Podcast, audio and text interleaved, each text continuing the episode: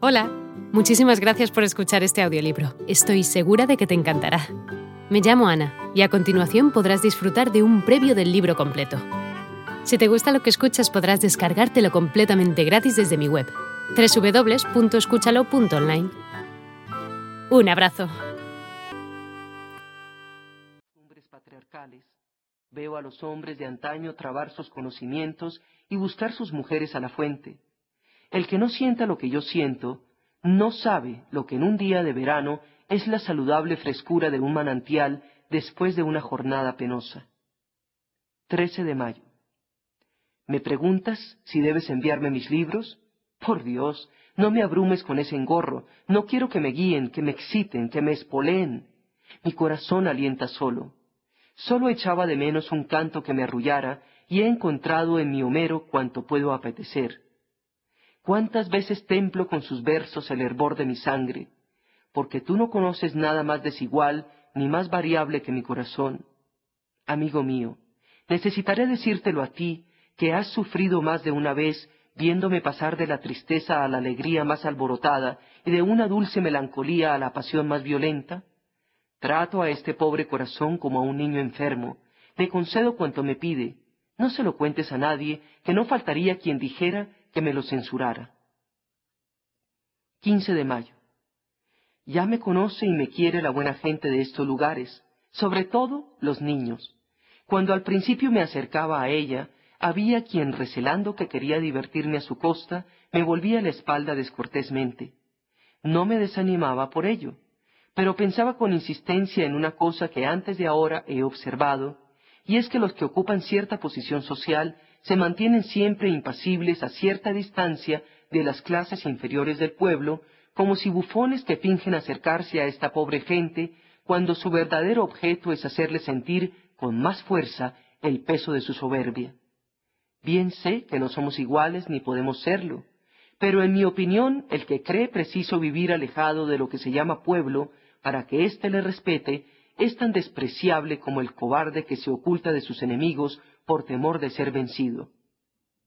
Hace poco estuve en la fuente y encontré en ella a una criadita que habiendo colocado su cántaro al pie de la escalera, buscaba con la vista a alguna de sus compañeras para que la ayudara a colocárselo sobre la cabeza. Bajé y fijando en ella mi mirada, ¿Quieres que te ayude, hija mía? le dije. Ah, señor, balbuceó, poniéndose roja como una amapola. Le ayudé a salir del apuro y me dio las gracias y se fue. 17 de mayo. He hecho conocimientos de todo género, aunque sin encontrar una sociedad. Algún atractivo de que no me doy cuenta debo tener para muchas personas que espontáneamente se me acercan y se aficionan a mí. Y por mi parte, siento separarme de ellas y que solo un breve rato hayamos seguido el mismo camino. Si me preguntas cómo es la gente de este país, te diré, como la de todas partes. La inmensa mayoría emplea casi todo su tiempo en trabajar para vivir, y la poca libertad que les queda les asusta tanto que hacen cuanto pueden por perderla. Por lo demás, esta gente es buena. Si algunas veces me entrego con ella a los placeres que aún quedan a los hombres, esto produce en mí efectos muy buenos, con tal de que no se me ocurra que hay en mí otra porción de facultades que debo ocultar cuidadosamente. Ah, esto estrecha el corazón, aquella alma superior en cuya presencia me figuraba ser más de lo que soy, porque era cuanto podía ser. ¿Qué fuerza de mi espíritu, Dios mío, estaba paralizada? No podía yo desplegar ante ella la maravillosa sensibilidad con que mi alma, dueña de los más delicados sentimientos, de los ímpetus más vehementes, cuyos matices, hasta lo más superficiales, brillaban con el esmalte del genio? Y ahora, ay, tenía algunos años más que yo y ha llegado antes al sepulcro. Jamás olvidaré su privilegiada razón y su indulgencia más que humana. También he hecho conocimiento con el administrador del príncipe, hombre excelente y de un carácter abierto y leal. Me ha ofrecido su casa y un día de estos le haré la primera visita. Por último, también he encontrado aquí algunos entes en los cuales todo me parece fastidioso y más fastidioso que nada sus demostraciones de afecto. Adiós. Esta carta te agradará. 22 de mayo. Muchas veces se ha dicho que la vida es un sueño, y no puedo desechar de mí esta idea.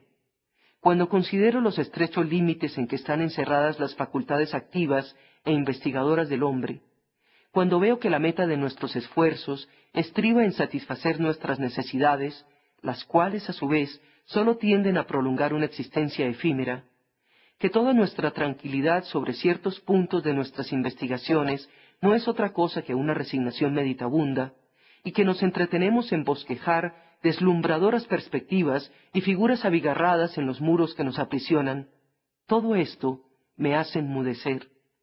Me reconcentro en mí mismo y hallo un mundo dentro de mí, pero un mundo más poblado de presentimientos y de deseos oscuros que de realidades y de fuerzas vivas. Y todo entonces se tambalea ante mis sentidos y sigo por el mundo con mi sonrisa de ensueño.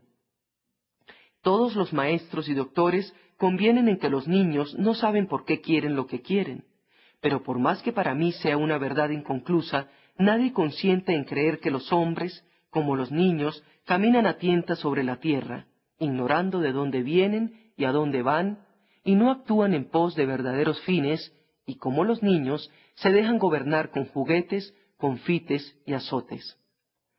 Te concedo desde luego que los más felices son los que como los niños viven el presente, los que pasean, visten y desnudan su muñeca, y los que dando cautelosas vueltas alrededor del armario donde la madre ha encerrado las golosinas, cuando logran atrapar el manjar apetecido lo devoran.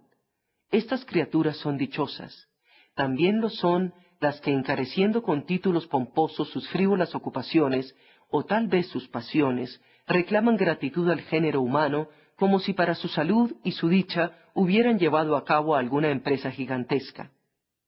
Pero el hombre humilde que comprende a dónde va todo a parar, el que observa con cuánta facilidad convierte cualquiera su huerto en un paraíso y con cuánto tesón el infeliz, bajo el fardo de la miseria, prosigue casi exánime su camino, aspirando como todos a ver un minuto más la luz del sol, está tranquilo, se crea un mundo que saca de sí mismo y también es feliz porque es hombre. Podrá agitarse en una esfera muy limitada, pero siempre llevará en su corazón el dulce sentimiento de la libertad y el convencimiento de que puede salir de esta prisión cuando quiera. 26 de mayo. Hace mucho tiempo que conoces mi modo de alojarme, mi costumbre de hacerme una cabaña en cualquier punto solitario donde me instalo, sin ningún género de comodidades. Pues bien, aquí he encontrado un pequeño rincón que me ha seducido. Mucho puede decirse a favor de las reglas, casi lo mismo que en alabanza de la sociedad civil. Un hombre formado según las reglas jamás producirá nada absurdo y absolutamente malo, así como el que obra con sujeción a las leyes y a la urbanidad nunca puede ser un vecino insoportable ni un gran malvado. Sin embargo, y dígase lo que se quiera, Toda regla asfixia los verdaderos sentimientos y destruye la verdadera expresión. Amigo mío, permite que te haga una comparación. Sucede en esto lo que en el amor. Un joven se enamora de una muchacha, pasa todas las noches del día a su lado, prodiga sus facultades y sus bienes para probarle sin cesar que ella es para él todo en el mundo. Llega entonces un filisteo, un hombre que ocupa un cargo público, y le dice, Caballero, Amar es de hombres, pero es preciso amar a lo hombre. Divide tu tiempo, dedica una parte de él al trabajo, y no consagres a tu amada más que los ratos de ocio. Piensa en ti, y cuando tengas asegurado lo que necesites, no seré yo quien te prohíba hacer con lo que te sobre algún regalo a tu amada, pero no con mucha frecuencia. El día de su santo, por ejemplo. Si nuestro enamorado le escucha, llegará a ser un hombre útil y hasta yo aconsejaré al príncipe que le dé un empleo. Pero adiós al amor, adiós al arte, si es artista. ¿Por qué el torrente del genio se desborda tan de tarde en tarde? ¿Por qué muy pocas veces hiermen sus olas, haciendo que vuestras almas se estremezcan de asombro?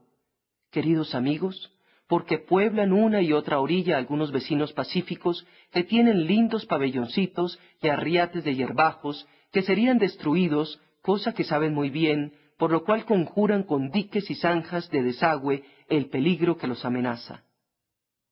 27 de mayo. Ahora caigo en que entregado al éxtasis, a las comparaciones y la declamación, he dado al olvido el referirte hasta el fin lo que fue de los dos muchachos. Una joven con una cesta al brazo llegó por la tarde a buscar a sus pequeñuelos. Me saludó, me levanté y le pregunté si era la madre de aquellas criaturas. Me contestó afirmativamente. Hola de nuevo. No está mal para ser solo una pequeña muestra, ¿verdad? Si te ha llamado la atención, recuerda que encontrarás este audiolibro completo y gratis en www.escúchalo.online.